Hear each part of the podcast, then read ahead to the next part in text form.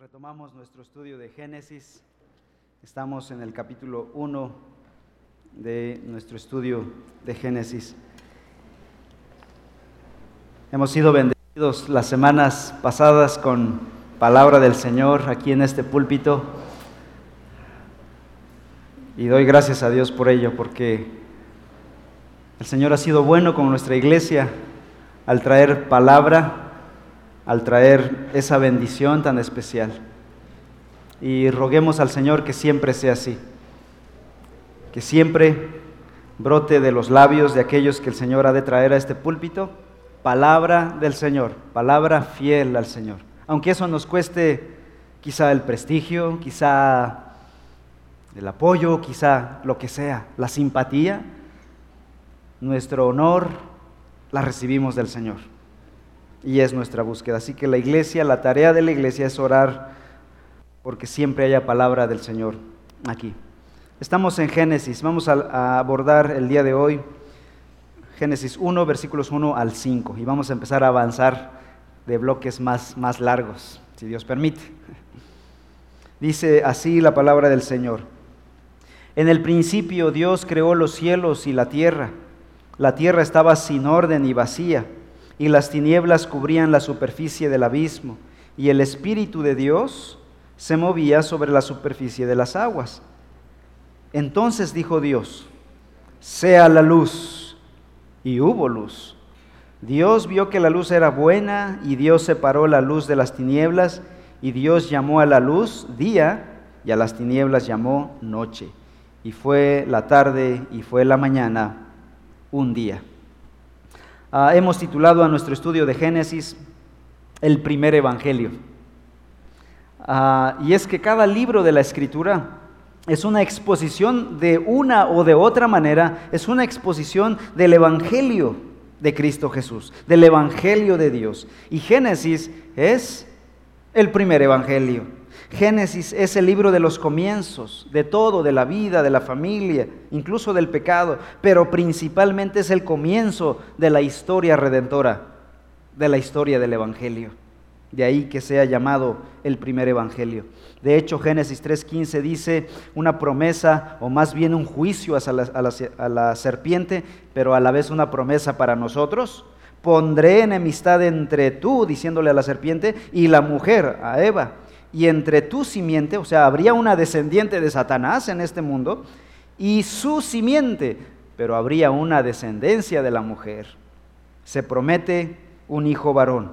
Él, eh, primera persona eh, singular, masculino, él te herirá en la cabeza y tú le herirás en, la, en el talón. Perdón, segunda persona del singular masculino. Lo que quiero enfatizar es el masculino. Un descendiente varón derrotará a Satanás. Y aquí está el primer evangelio. Los teólogos llaman a este versículo el protoevangelio, el primer evangelio. Dios desde el principio ya tenía en mente, ya tenía en mente el fin, el plan, la historia. Dios en Génesis ya tenía en mente a su Hijo Cristo como el redentor de la humanidad. Esta afirmación la dio Jesús mismo. Escuchen la lectura de Lucas 24, 27. Si alguien quiere seguir la lectura también, Lucas 24, versículo 27.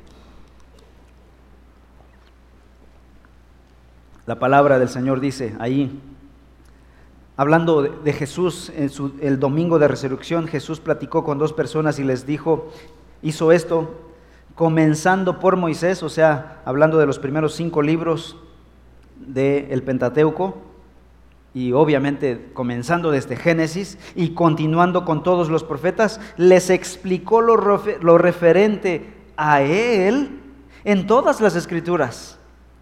Me, me hubiese encantado escuchar una predicación de Cristo Jesús desde el Antiguo Testamento. Bueno, aquí tenemos una porción. ¿Cómo predicaba Cristo las escrituras?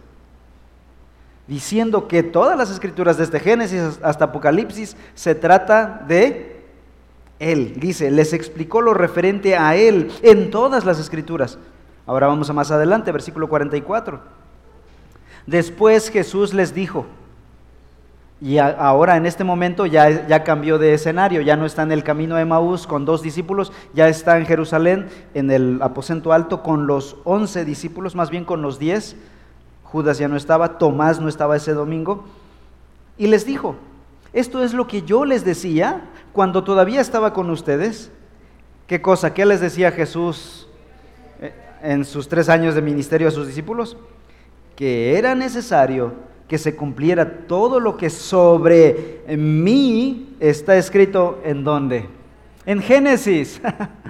lo que sobre mí está escrito en Génesis, en los profetas y en los salmos. Y sigue Jesús. Así enseñaba Jesús las escrituras del Antiguo Testamento. Hemos visto un par de ejemplos de cómo Jesús está en el Génesis, por ejemplo. ¿Cómo? Bueno, Génesis 3 nos muestra que el primer Adán eh, introdujo el pecado en el mundo y por lo tanto introdujo la muerte. Pero el segundo Adán, que es Cristo Jesús, trajo la vida. Primera de Corintios 15, 45. Busca en tu Biblia, por favor, Primera de Corintios 15, 45. Y dice la escritura así. Así también está escrito.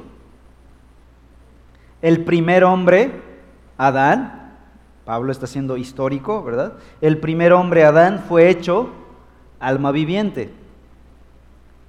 El último Adán, refiriéndose a Cristo Jesús, espíritu que da vida. Uno introdujo la muerte y el otro trajo la vida, Cristo Jesús. Así que de esta manera, con la persona de Adán, Adán fue nuestro primer padre, pero también Dios tenía otro objetivo. Primer objetivo era obviamente eh, introducir la raza humana en el planeta. Y Dios les dijo, multiplíquense, tengan muchos hijos, llenen la tierra. No es pecado llenar la tierra, hermanos. No es pecado tener hijos. Hay un grupo de gentes que está diciendo que es malo tener hijos. Es malo que la tierra se esté llenando. Pero esa es la voz de Satanás, es el otro linaje. Y la sociedad secularizada que odia la Biblia ha tomado esa retórica y es su discurso. Pero el discurso de la Biblia dice otra cosa. ¿Qué dice la Biblia? Llenen la tierra. Esta es la voz de Dios. Hermanos, escuchemos la voz. Dios. No te preocupes por la sobrepoblación. No es un problema. Ese es el plan de Dios para la humanidad. No va a faltar agua, no va a faltar comida, hermanos. De hecho, cuando en la historia de la humanidad éramos muy pocos, dice la escritura que en Génesis, en el capítulo 40 en adelante, se narra de una gran hambruna. Y tú dirás, bueno, ¿había sobrepoblación en ese tiempo? No, el problema de las hambrunas no es la sobrepoblación, es otro problema. Entonces Dios les da a Adán el primer mandamiento, el mandamiento cultural, ten hijos. Pero el segundo propósito de la existencia del ser de Adán es apuntar al segundo Adán, a Cristo Jesús. Entonces en Adán vemos una probadita, un adelanto del segundo Adán. ¿Quién lo dice? La escritura. El primer Adán introdujo la muerte, el segundo Adán introdujo la vida. Y el otro pasaje que podría yo poner como ejemplo el día de hoy de cómo vemos a Cristo Jesús en el Antiguo Testamento o en Génesis es Génesis 3.15, pasaje que ya leímos que Él es prometido ahí, Dios promete que vendría Jesús y destrozaría a Satanás. Y efectivamente, primera de Juan 3.8 muestra el cumplimiento de dicha profecía. Cuando dice, el que practica el pecado es del diablo, porque el diablo ha pecado desde el principio. El Hijo de Dios se manifestó con este propósito, destruir las obras del diablo. Para eso vino Cristo Jesús. Así que se cumple lo que se prometió en Génesis capítulo 3. Son dos ejemplos. Iremos poco a poco a lo largo de Génesis viendo a Jesús de manera preparatoria, de manera anticipada, de manera tipificada, de manera profetizada. Lo iremos viendo paso a paso. Bien, nada más para recordar un par de cosas. ¿Quién es el autor de Génesis? Siento que ya pasó un año desde el primer sermón, así que hagamos un recuento, un recuento de daños. ¿Quién es el autor de Génesis? Moisés. Se escribió más o menos en el 1445 antes de Cristo. Ninguno de nosotros estaba ahí todavía. Hace mucho tiempo. Mientras Israel viajaba hacia la tierra prometida. Ellos iban saliendo de Egipto hacia la tierra prometida. Y en algún punto, algunos piensan que este libro comenzó a escribirse al inicio de la travesía de los 40 años y que cuando llegó Deuteronomio fue escrito al final de la travesía de los 40 años en las colinas de Moab. Que efectivamente Deuteronomio, la segunda ley, es para la segunda generación de israelitas, la primera generación había muerto. Entonces, todo encaja con la historia. ¿Con qué propósito fue escrito el libro de Génesis? Con el propósito de mostrar al pueblo de Israel su verdadera identidad. Ellos procedían de 400 años de esclavitud en medio de una sociedad pagana como la egipcia y seguramente a estas alturas no tenían una identidad clara. Habían escuchado de su Dios, pero ellos no estaban bien firmes en su fe en su verdadero Dios. Así que Dios les va a dar ahora, mientras van en el camino, una revelación, la revelación de su Dios. Ellos necesitaban conocer a su verdadero Dios y tuvieron un tesoro, la Torá, la ley de Dios, los primeros cinco libros. Así que cuando entran a la tierra prometida, cruzan el río Jordán, ellos ya llevan en su mano la Torá. ¡Qué bendición! entran a la tierra prometida con una revelación clara de quién era su Dios. Ese era el plan de Dios. No iban a llegar a su tierra sin identidad. Y a partir de allí Israel se volvería un pueblo milenario gracias a esta escritura. El bosquejo de Génesis básicamente se divide en dos partes, el cuerpo del escrito. Capítulos 1 al 11 vemos la historia universal o incluso historia cósmica. Capítulo 1 habla del cosmos, capítulos 2 al 11 habla de eh, planeta Tierra y las naciones, pero los capítulos 12 al 50 es básicamente la historia patriarcal. Entonces, 1 al 11, historia primitiva, 12 al 50, historia patriarcal. Génesis es como si Moisés estuviera teniendo un telescopio viendo hacia el cosmos en el capítulo 1, después baja y se vuelve como un, como una, especie de dron en el, cielo y, empieza a ver el, el, mundo. Y luego de los 12 al 50 baja a la tierra y empieza a contar la historia del pueblo de Israel. 11 capítulos de historia universal. ¿Por qué tanta rapidez para llegar a Abraham en el capítulo 12 y detenerse ahí como que va corriendo un, un, este, increchendo y luego un retardando? Estoy hablando en términos musicales. ¿Por qué razón? Porque al parecer Moisés tiene como objetivo rastrear a Abraham y conectarlo con Adán. Quiere ver que Adán y Abraham son de la misma familia. ¿Por qué? Porque Abraham es importante en la historia de la redención. Abraham habría ser papá de David y David, David habría ser padre de Jesús. Entonces está rastreando el linaje de Jesús. Quiere llegar de Adán hasta el nuevo Adán, Jesucristo. Ese es el plan en Génesis. Quiere que veamos la conexión que hay entre Adán, Abraham y Jesús. Ese es el objetivo de Génesis. Bueno, vayamos a nuestro texto entonces. Hemos visto ya el versículo 1. Vayamos ahora del versículo 2 en adelante. Y dice el pasaje así. La tierra estaba sin orden y vacía. Lo que vimos en el versículo 1 fue que Dios creó todo, ¿no? Es una generalidad. Pero a partir del versículo 2 en adelante, Dios empieza, por medio de Moisés, a explicar en detalle cómo creó todo. Entonces, versículo 1 es un versículo general, cósmico. Creó el cosmos. Versículo 2 se centra ahora en un planeta, el planeta Tierra. Y Dios creó todo, todo el universo, pero después escoge el planeta Tierra y empieza a decorar, cual diseñador, ese planeta para ahí poner a su pueblo. Ahora, ¿por qué creen ustedes que Marte está como está? Aunque los científicos digan, es que hubo un tiempo en que hubo vida en Marte, hay señales de que hubo agua. Bueno, Dios no quiso enfocarse en Marte. Si Dios hubiera querido poner vida en Marte, Él hubiera diseñado Marte y se hubiera encargado de Marte. No, pero Dios quiso enfocarse en la Tierra y por eso los demás planetas lucen como lucen.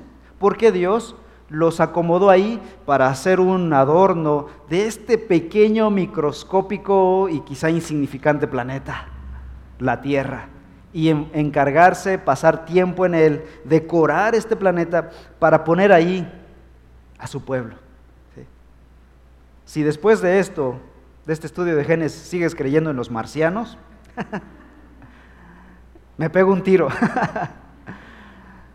Porque si Dios hubiera querido tener más pueblo en otros planetas, lo hubiera hecho y habría alguna manera de comunicarnos con ellos, sin necesidad de tener de intermediario a Jaime Maussan. Habrían otras maneras más efectivas y otras imágenes menos borrosas que esas que muestran en la televisión. Así que el pueblo de Dios está donde Dios quiso ponerlo, se enfocó en un pequeño lugar, hizo todo grande para mostrar su inmensidad y su grandeza y para mostrarnos que somos pequeños, pero para mostrarnos que aún así Dios nos ama y su Hijo Jesús habría de venir, cruzar galaxias y venir a este pequeño planeta. Ese es nuestro Dios, hermanos, y ese es Jesús que vino a nuestro planeta. Así que el versículo 1 es un versículo cósmico, donde muestra todo el cosmos, todas las galaxias que hay en todo el universo. Y en el versículo 2 fum, baja el telescopio a la Tierra y se enfoca en nuestro planeta. Y dice que la Tierra, obviamente, la primera orden fue creación y todo el cosmos apareció. Después, Dios se va a encargar del primer planeta y obviamente la descripción del versículo 2 es, es ad hoc, no hay ninguna contradicción entre el 2 y el 1, es algo normal. ¿Cómo estaban todos los planetas? Así, sin orden y vacíos. Digo, así está Marte, así está Venus, así está Mercurio, así están todos los planetas. Pero Dios se habría de encargar de este planeta, la Tierra. Estaba sin orden. ¿Qué significa que estaba sin orden y estaba vacío? Bueno, estaba sin decoración y sin criaturas que la habitaran. No hay ninguna contradicción entre el versículo 2 y el 1. Dios creó el universo, luego procedió a decorar y habitar esta tierra, decoró con mucho cuidado el planeta donde habría de habitar su pueblo. La NASA ha probado que ningún otro planeta fue decorado como el nuestro. Si no crees en la Biblia, bueno, y si crees en la NASA quizá, la NASA ha probado que ningún otro planeta fue decorado como el nuestro. Nuestro planeta es hermoso, tiene las condiciones perfectas, ideales.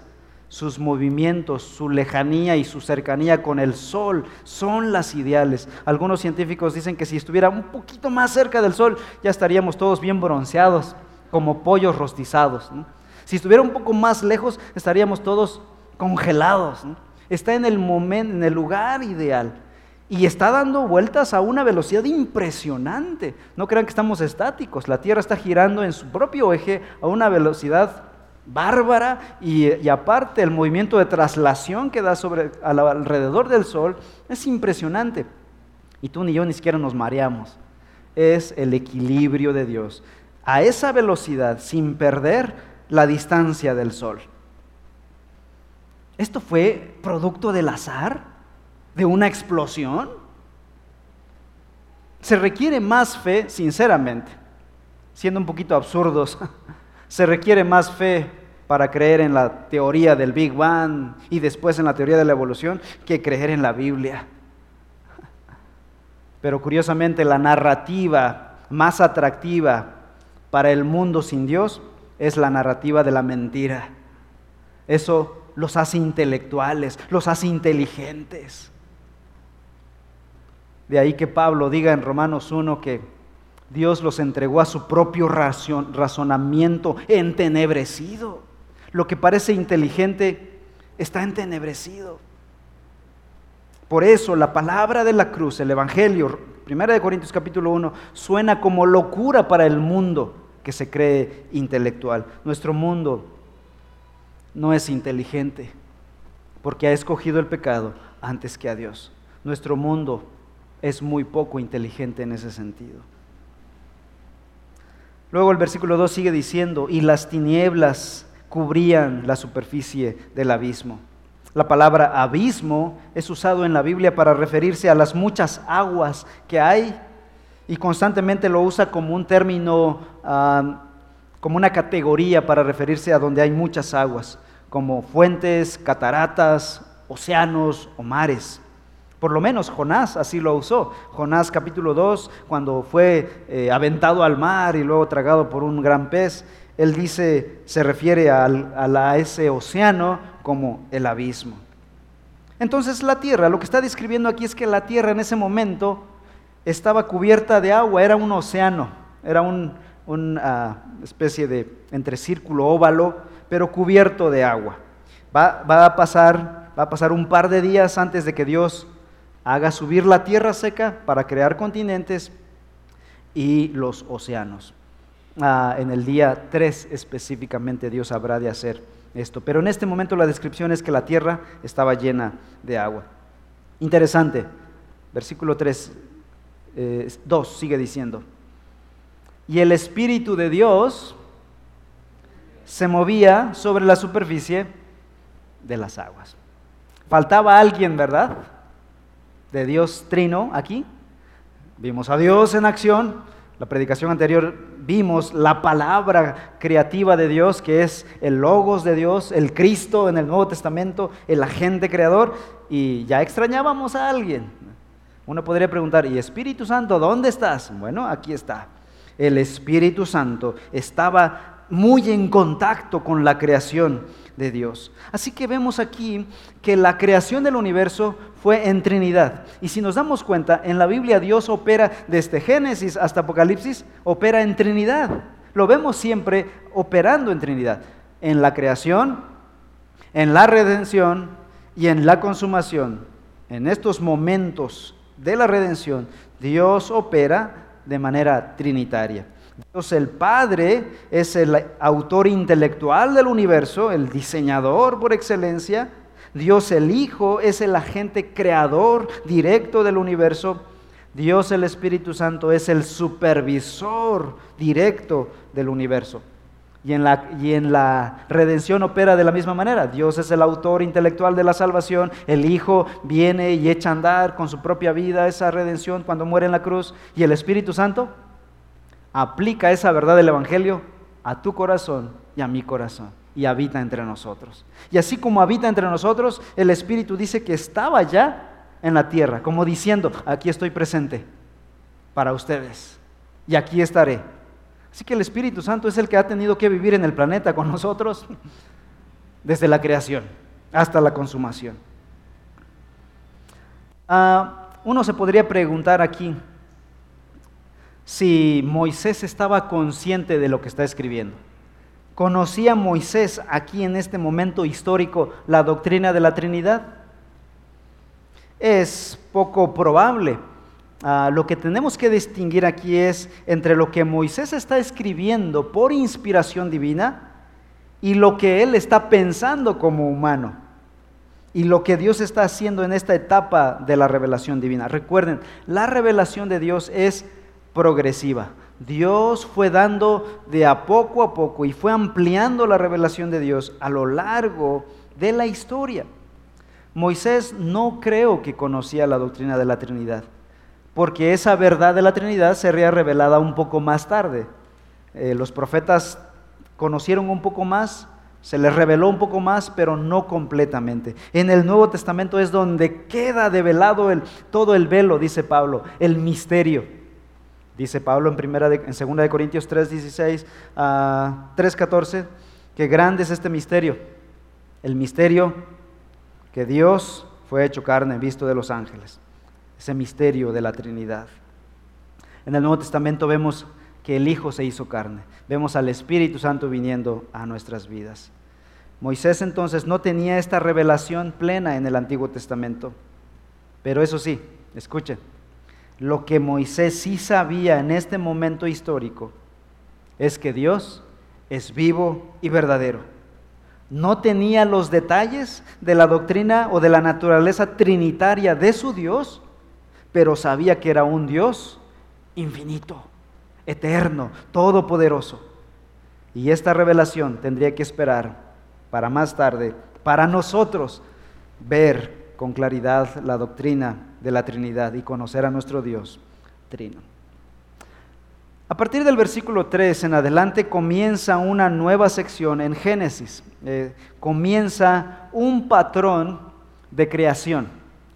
¿Cómo creó Dios todo? Bueno, empiezan los detalles en el versículo, versículo 3 en adelante. La creación en sí, versículos 1 y 2. Decoración de la creación, versículos 3 hasta el capítulo 2, versículo 3. Creación y ahora decoración. La creación es muy rápida, es un instante. Y ahora viene la decoración que tomará siete días. Ahora, no crean que Dios necesitaba tanto tiempo, pero Dios quiso hacerlo así por nosotros, porque Él estaba preparando el planeta para nosotros. Dios lo pudo haber hecho en un instante microscópico, pero, Dios, pero Dios quiso hacerlo en periodos de 24 horas para establecer el patrón de la vida de sus criaturas humanas, que nosotros sí necesitaríamos día y noche, si no estaríamos muertos si no dormimos, ¿verdad? Necesitamos día para trabajar, noche para descansar. Ah, entonces, hay un patrón en la decoración del planeta que toma siete días y el número siete en esta sección es muy especial. Siete veces se dice que Dios dijo, se ha hecho tal cosa. Siete veces oímos a Dios decir, y vio Dios lo que había hecho y era bueno. Y lo vemos constantemente. Y otras cosas. El número siete en la literatura hebrea representa la perfección. Es el número que representa la, la, perfección. Entonces Moisés está tratando de describir la belleza y la perfección de la creación de Dios por medio de este recurso literario. Entonces, no hablemos más de tanto tecnicismo. Vamos a el día 1. ¿Cuántos días dijimos que tomaría Dios? Siete. Y sería el patrón para el resto de la vida. Siete, luego siete y luego siete. Así hemos vivido nuestra vida, de a siete en siete, ¿verdad? Siete días, se acaba y empezamos. Y así, así vivimos nuestra vida. El día 1. Dios creó la luz. Versículo 3. Entonces dijo Dios, sea la luz. ¿Y qué pasó? Y hubo luz. Dios no tuvo que contratar a la Comisión Federal de Electricidad para que hubiera luz. Dios dijo, simplemente, sencillamente expresó y fue la luz. Lo siento, hermano Pepe Toño, pero Dios no te necesitó ahí. Nosotros sí, bastante, pero Dios no. Hubo luz, sin problema de corte de luz de exceso de pago de luz, con una luz difuminada, una luz perfecta que iluminó todo el cosmos. Aquí hay un énfasis en el decir de Dios. A partir de aquí, el decir de Dios. La frase en hebreo, Bayomer Elohim, dijo Dios, o Dios dijo, la palabra creadora de Dios, el verbo creador, Cristo Jesús. Moisés lo usará en estos versículos diez veces por lo menos en esta sección. Yo quiero que vayamos al Salmo 33, por favor. Salmo 33.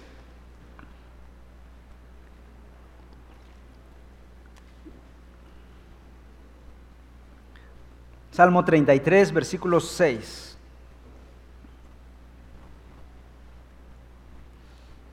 Versículo 6 dice, el salmista mirando hacia ese momento histórico narrado en Génesis. Y, dice, por la palabra del Señor fueron hechos los cielos y todo su ejército por el aliento de su boca. Lo primero que Dios creó para el mundo fue la luz. Esto para disipar las tinieblas que cubría el universo, narrado en el versículo 2, que la tierra estaba desordenada, o sea, no decorada, vacía y en tinieblas. Dios empieza, bueno, vamos a trabajar, lo primero que hay que hacer es prender la luz. Y Dios crea la luz para el cosmos. Interesante, porque el sol aún no ha sido creado aquí. El sol sería creado hasta el día 4. ¿Qué está diciendo Dios aquí? No piensen que vamos a depender del sol para tener luz. Dios se vale de sí mismo para dar luz. Ahorita lo vamos a explicar mejor. Ah, luego, versículo 4. Dios vio que la luz era buena y Dios separó la luz de las tinieblas. Dice que esta creación, esta primera creación, era buena, es decir, buena para los propósitos de Dios.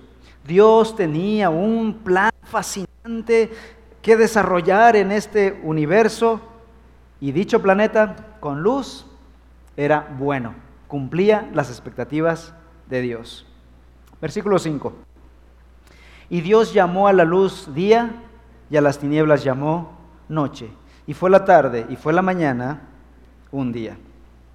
Génesis narra siete periodos de 24 horas llamados yom o días, que tienen, ¿qué dice el pasaje aquí? Mañana y tarde. ¿A qué crees que se refiere esto de este día de mañana con tarde? ¿A un día literal o a un día imaginario de miles de millones de años?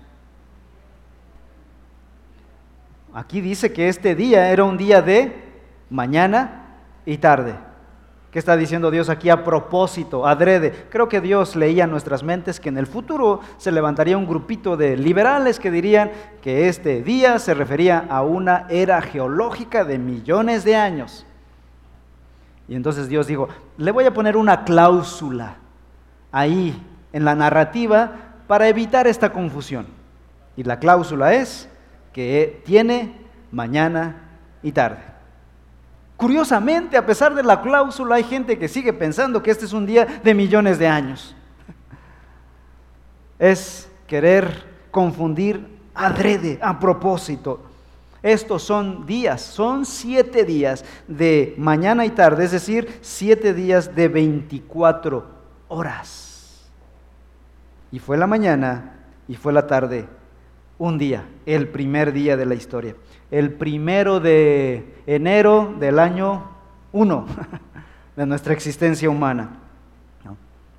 Es decir, serían días solares. Nuevamente el sol será hecho en el, en el tercer día, pero Dios puede, así como con la luz, crear estos días de 24 horas. En hebreo, cuando la palabra día se usa con adjetivos numéricos, es decir, ponerle uno, día uno, día dos, día tres, día cuatro.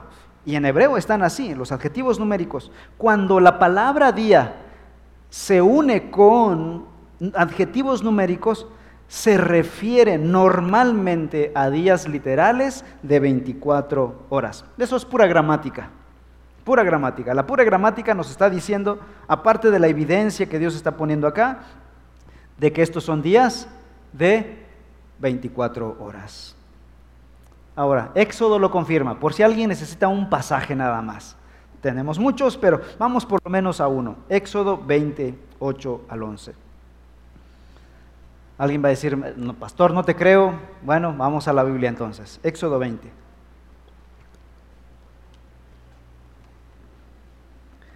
Versículos 8 al 11. Ahí se narran los diez mandamientos. Y el cuarto mandamiento es, acuérdate del día de reposo para santificarlo. Y vean lo que dice, seis días trabajarás, refiriéndose a nosotros los humanos, no, estamos viviendo millones de años, ¿verdad? Estamos viendo días literales de 24 horas. Seis días trabajarás y harás toda tu obra, pero el séptimo día es día de reposo para el Señor tu Dios. No harás en él trabajo alguno, tú, ni tu hijo, ni tu hija, ni tu siervo, ni tu sierva, ni tu ganado, ni tu extranjero que está contigo. ¿Por qué? Versículo 11. Escuchen, aquí está el paralelo. Versículo 9 habla, 9 y 10, de los días de 24 horas. Y vean lo que dice el versículo 11. Porque en seis días hizo el Señor los cielos. ¿Se dan cuenta? Hay un paralelismo entre los seis días o siete días de trabajo de un ser humano con los seis días de creación de Dios. Y al séptimo dice, sigue diciendo, hizo los cielos y la tierra, el mar y todo lo que en ellos hay, y reposó en el séptimo día. Es decir, Moisés está comparando nuestra semana de 24 horas, de 7 días de 24 horas, con la primera semana de la historia de la creación, de Dios. ¿Se dan cuenta? Días literales de 24 horas. Entonces, los siete días de Génesis no son eras geológicas, son, así como Adán y Eva fueron personas de carne y hueso y no un mito como dice la filosofía secular, así los días no son eras geológicas, son días de 24 horas. En base a este estudio bíblico de que los días eran de 24 horas, podríamos decir a la luz de la escritura y de las genealogías bíblicas que la tierra es una tierra joven, no, no una tierra vieja, como dicen los científicos seculares. No todos los científicos, muchos científicos son científicos creacionistas. O a veces uno piensa que todos los científicos son científicos evolucionistas. No, no es cierto, eso es una mentira. Hay muchos eh, eh, científicos que son creacionistas. Ah, en base a eso, entonces podríamos calcular que la Tierra tiene un promedio de 10.000 años aproximadamente de existencia. No millones de años, hermanos. A veces les enseñamos a nuestros hijos una teoría de millones de años. La Tierra vivió millones de años. La Tierra, según la Escritura, es una Tierra joven, donde ha llevado a cabo su creación. ¿Cuál es el objetivo de Dios de crear el universo? El hombre, el ser humano. No los animales, hermanos, como dicen los ecologistas, no los animales, es el ser humano. Y, el ser humano ha vivido desde Adán hasta este momento un promedio de 10.000 años, no millones de años previos, evolucionando criaturas no humanas. No cumpliría con el objetivo de Dios de la historia de la redención. Conclusión. Vimos que en este capítulo, en este primer día, el día uno, Dios creó la luz. Y uno se pregunta, no ha creado el sol sino hasta el tercer día. ¿De dónde procedía la luz del día uno si no había sol? Bueno, la escritura nos contesta en el Nuevo Testamento. Apocalipsis capítulo 21, por favor. Es, es sencillo hacer esta búsqueda de Génesis, Apocalipsis, porque si estás en el primer libro, vete al último libro. Apocalipsis 21, 23.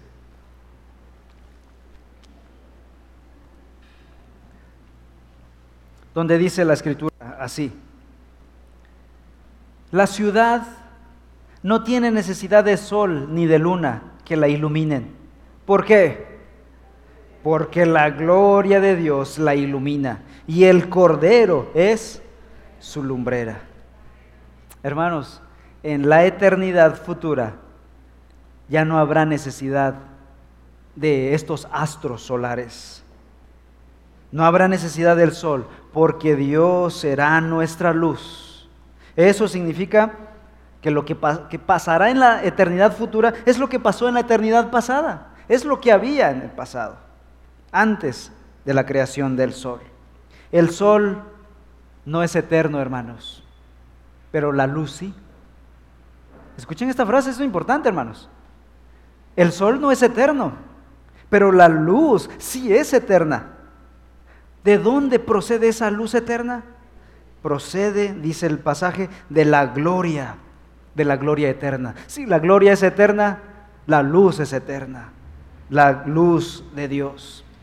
Y así como la palabra creadora del versículo 1 es Cristo, también la luz iluminadora del versículo 2 es... ¿No se atreven a decirlo? Vamos a Juan capítulo 1. Evangelio de Juan capítulo 1. Juan 1.4. Donde la escritura nos dice, hablando del verbo, el verbo creador. En el versículo dice, 1 dice que Dios era el verbo. En el versículo 3 dice que Él creó todo. Y en el versículo 4, ¿qué dice? En Él estaba la vida y la vida era la luz de los hombres. El verbo, el logos eterno, Cristo Jesús, era la luz de los hombres. Así que, versículo 1, Cristo es o era la palabra creadora. Versículo 2, Cristo fue la luz y sigue siendo la luz de los hombres. Para terminar, así como el verbo iluminó por primera vez el oscuro universo, así hoy sigue iluminando este mundo oscuro, nuestras vidas oscuras. Quiero cerrar con este pasaje de Primera de Corintios, capítulo 4. Busquemos Primera de Corintios, capítulo 4, y estaremos finalizando nuestro estudio del día de hoy. Dice la escritura así, versículos 3 al 6, Primera de Corintios 4, 3. Y si todavía nuestro evangelio está velado, para los que se pierden está velado. En los cuales, vean lo que pasa, versículo 4, en los cuales el Dios de este mundo, Satanás, ha cegado el entendimiento de los incrédulos para que no vean el resplandor del Evangelio de la gloria de Cristo, que es la imagen de Dios. Porque no nos predicamos a nosotros mismos, sino a Cristo Jesús como Señor, y a nosotros como siervos de ustedes, por amor de Jesús. Y ese es el versículo importante que quiero señalar. Versículo 6. Pues Dios que dijo, de las tinieblas resplandecerá la luz. ¿A, qué se está refiriendo Pablo aquí? A Génesis 1, 3. Pues Dios que dijo, de las tinieblas resplandecerá la luz, es el que ha resplandecido en nuestros corazones para iluminación del conocimiento de la gloria de Dios en el rostro de Cristo Jesús. Hermanos, el mismo que alumbró nuestro universo, ese día uno, de la historia de la vida humana es el que sigue iluminando nuestras historias oscuras, nuestras vidas oscuras por el pecado. Satanás ha eh, eh, enseguecido a los seres humanos, dice el versículo 4. Ha cegado el entendimiento de los incrédulos. Pero Cristo Jesús es la luz con su evangelio que ilumina a las personas. Es el evangelio de Cristo Jesús, la luz que necesitamos. Lo que dice el versículo 6. Para iluminación del conocimiento de la gloria de Dios en el rostro de Cristo Jesús. Versículo 5. Porque no nos predicamos a nosotros mismos, sino a Cristo Jesús como Señor. Hermanos amados, sigamos predicando a Cristo como Señor. Y si lo hacemos, esa es la luz que la humanidad necesita. Esa es la luz que tú y yo necesitamos. Vamos a orar. Padre Celestial, es majestuoso ver y estudiar cómo fue creado nuestro universo. Pero es triste saber también cómo hemos desvirtuado, hemos olvidado, hemos ignorado, no hemos leído esta historia. Hemos leído, hemos escuchado, la retórica humanista, secularista, y nos atrae más auditivamente esa retórica. Perdona nuestros pecados, Señor.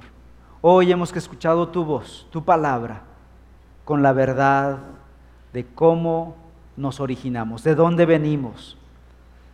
Somos criaturas con un origen espectacular y con un propósito santo con una meta eterna. Señor, no somos criaturas perdidas en un cosmos que existe al azar, que nacemos, vivimos, morimos sin propósito. Señor, quita de nuestras mentes esa basura y llénanos con el Evangelio que nos dice que somos criaturas especiales, que tenemos un propósito. Gracias por Cristo Jesús que vino a iluminar nuestras mentes con este bendito Evangelio que siga iluminando la mente de muchos con tu bendito evangelio. En el nombre de Cristo Jesús. Amén.